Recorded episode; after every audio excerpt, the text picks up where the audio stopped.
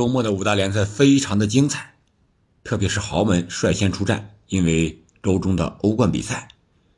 那最近这几天的节目呢，我想这么安排一下：今天咱们聊一聊拜仁和曼城这场欧冠的四分之一决赛，然后明天呢，周一正好英超所有的比赛都踢完了，咱们聊一聊英超第三十轮一个综述，然后周二呢，咱们就聊一聊另一场。欧冠，前瞻一下皇马和切尔西，随后那就是周三、周四，欧冠就已经开打了。咱们随着赛事再聊聊比赛，就是这么一个安排。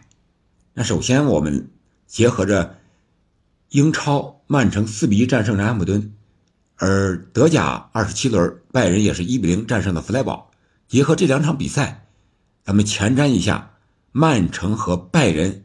在欧冠四分之一决赛首回合比赛中，到底谁能够占得先机？今天呢，咱们从球员的个体，还有球队的整体，再加上一些现在的状态，这三个方面来聊一聊，到底谁的实力更强一些？我们先看个体啊，两边的守门员啊，一个是曼城的埃德森，一个是拜仁这边的索莫。我觉得他们俩，如果诺伊尔还在的时候，诺伊尔绝对是独一无二的，绝对是第一位的。艾德森和索莫，基本上可以说是半斤八两吧。优点很明显，但是缺点也很突出。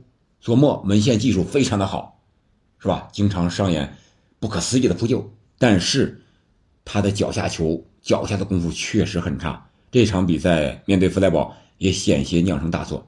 而埃德森呢？他为什么在巴西国家队？我感觉他不如阿里松，就是因为他这个也是出球的能力，而且状态的稳定性不够。我觉得这两个守门员都是双方在进攻过程中要打的一个环节，就是要逼抢他。如果你守门员坚持走脚下，那这个危险系数就大了。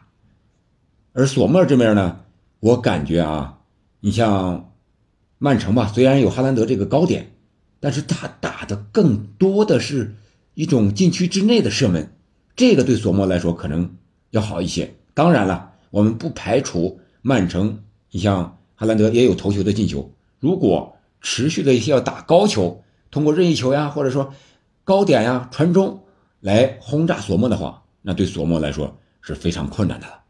啊，这个守门员这个位置应该是一比一打平，然后我们看后卫线，曼城现在基本上是一个三中卫的体系，阿克、鲁本迪亚斯、阿坎吉，这是首发的，大概率在欧冠这三个人也会首发。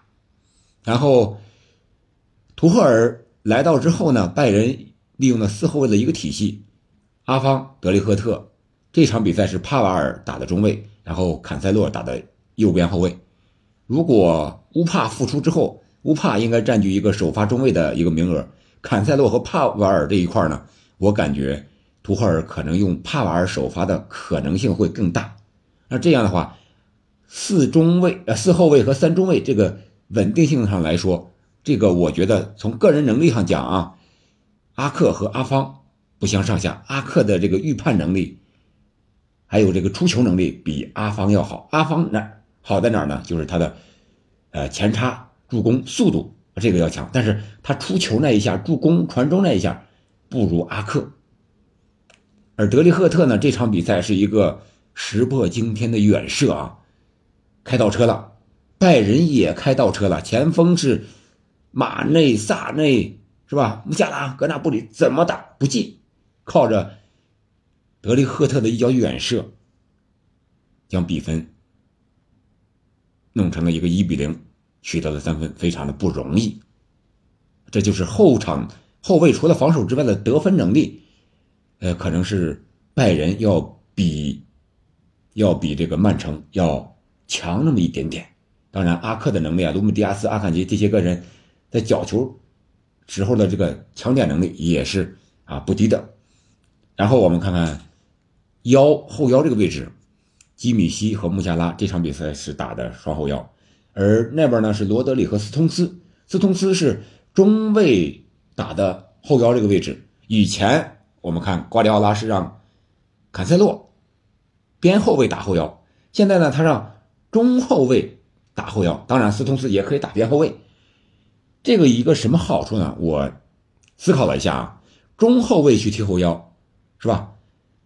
他就是后卫线直接前提，相当于后卫线前提一个人进攻的时候，后卫线出球可以过渡到后腰这儿，然后再由后腰往前输送。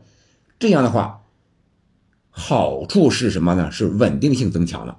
不好处是在哪儿呢？就是人家容易抢断打你的反击，针对性增强了。这个当然和你球队的整体战术是有关系的。呃，这是这个战术打法上的一些变化。当然，回防这一块如果让他从后腰直接中路回防到中后卫这个位置补防，这个回防应该是更直接，速度更快一些啊，这就是利弊吧。呃，另外就是整体上这两支球队都打传控吗？感觉曼城的传控更娴熟，配合呀更默契，他真是不慌啊！你看。这个南安普顿抢的那么凶，有五六五六分钟的时候，有一次抢的眼看就要抢下来了，结果曼城倒出来，直接一个往前的传球就打了对方一个反击啊！虽然门进，但是非常的危险。我感觉你前场抢的越凶，说明你后场漏洞越大，我打反击的机会可能性越多，这个就是一个辩证的关系，是不是？你只有。人更多的往前压了，抢着凶了，你才能有可能抢下来。但是这也一个双刃剑呀，就是你前场人多了，后场肯定人就少了。如果我把这个球导出来，那说明你后场的漏洞就大。曼城能够做到，拜仁这一点，我觉得图赫尔来了之后做的还不是特别的好。为什么弗莱堡最后能够压制着拜仁，给拜仁造成很大的威胁？虽然没丢球，但是威胁特别大。就是因为弗莱堡的啊，弗莱堡的这个抢劫啊，非常的明显，说明拜仁在后场出球啊，这个转移啊，这个默契性上，照曼城还是差这么一丢丢的，这是我个人的感觉。然后就是前场，曼城用的是三二四幺这么一个体系吧，呃，而拜仁呢是一个四二三幺，前场曼城。丁丁，也就是德布劳内，他是非常灵活的一个跑位，可以说是一个前场自由人，一会儿左，一会儿右，啊，一会儿和马冬梅、马赫雷斯配合，一会儿和啊格拉利什格什配合。京多安呢，偶尔还回撤到后腰这个位置拿球组织进攻。哈兰德是在前场可以逼抢，可以跑位，啊，可以回撤。这是一个曼城啊，他一个进攻体系是非常灵活，方法手段特别的多，脚下、高空、地面，是吧？各种手段都有了，而且这场比赛是可以说是三人组吧，呃，格拉利什，呃，丁丁，哈兰德是吧？丁哈格组合啊，这三人组目前来看，哈兰德两个进球，格拉利什一个进球一个助攻一个助攻，丁丁两次助攻。这个数据非常的完美啊，特别是格拉利什最近比赛的状态让瓜迪奥拉给他用活了，他右边路那个突破啊，那个传球的感觉还有那个节奏出来了，比以前要强很多很多。所以说现在的进攻线上是最恐怖的一环，对拜仁的后防线来说，他怎么防住这几个人的轮换转位啊，非常的关键。而拜仁这边呢，我看这场比赛，你像马内、穆勒、萨内、格纳布里都没有进球，萨内有。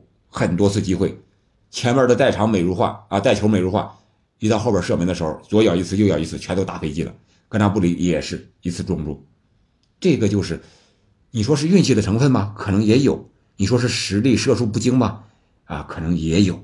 啊，你说马内他进球不好吗？在英超那么厉害是吧？所以说到这儿可能是一个体系一个适应的过程啊，也有目前状态不好的原因啊，所以我说。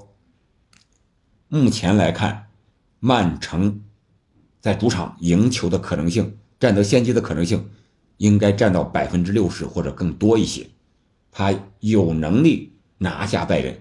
当然，这两支球队都怕什么呢？密集防守。不光是这两支，所有的球队都怕密集防守，太难攻破了。这个就需要运气的成分了。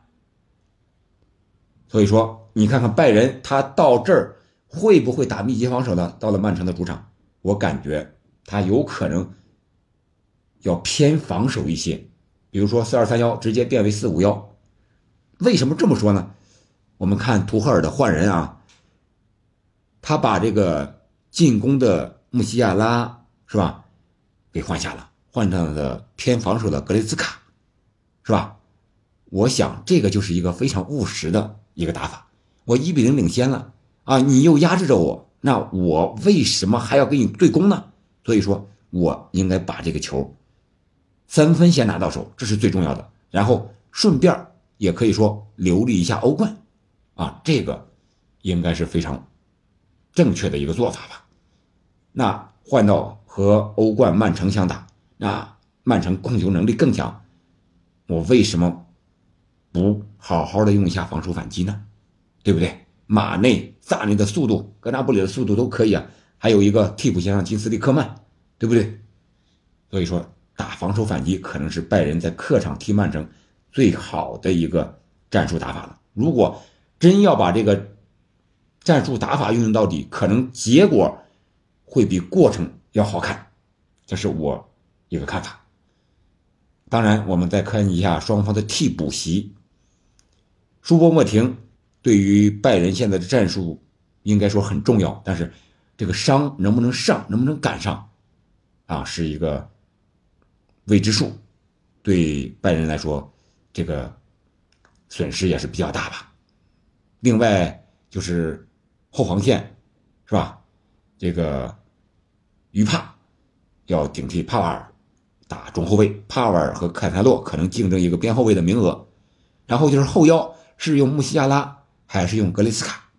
我感觉格雷斯卡打后腰的可能性会更大一些。穆西亚拉呢，一个是伤病刚复出，没有完全恢复；再一个他打前腰可能更好一些。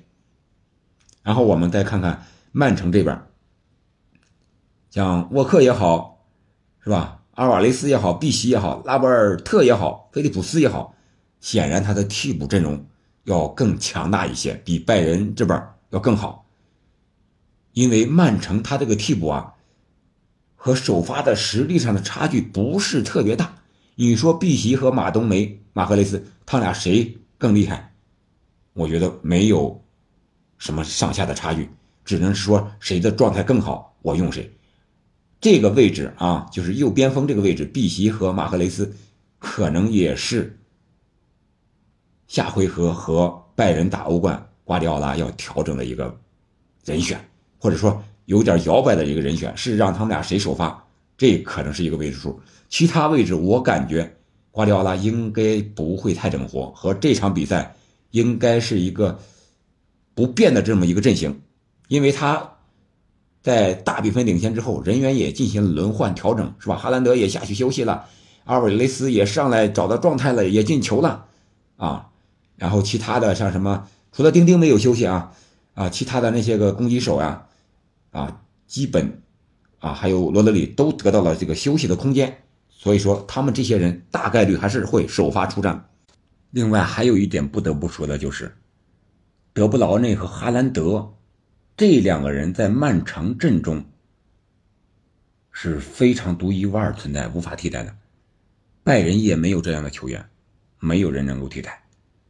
也就是说，把拜仁的这些队员放到曼城这边来，绝大多数人都能替换、都能上场，只有德布劳内和哈兰德这两个人的作用，真的找不到替代者。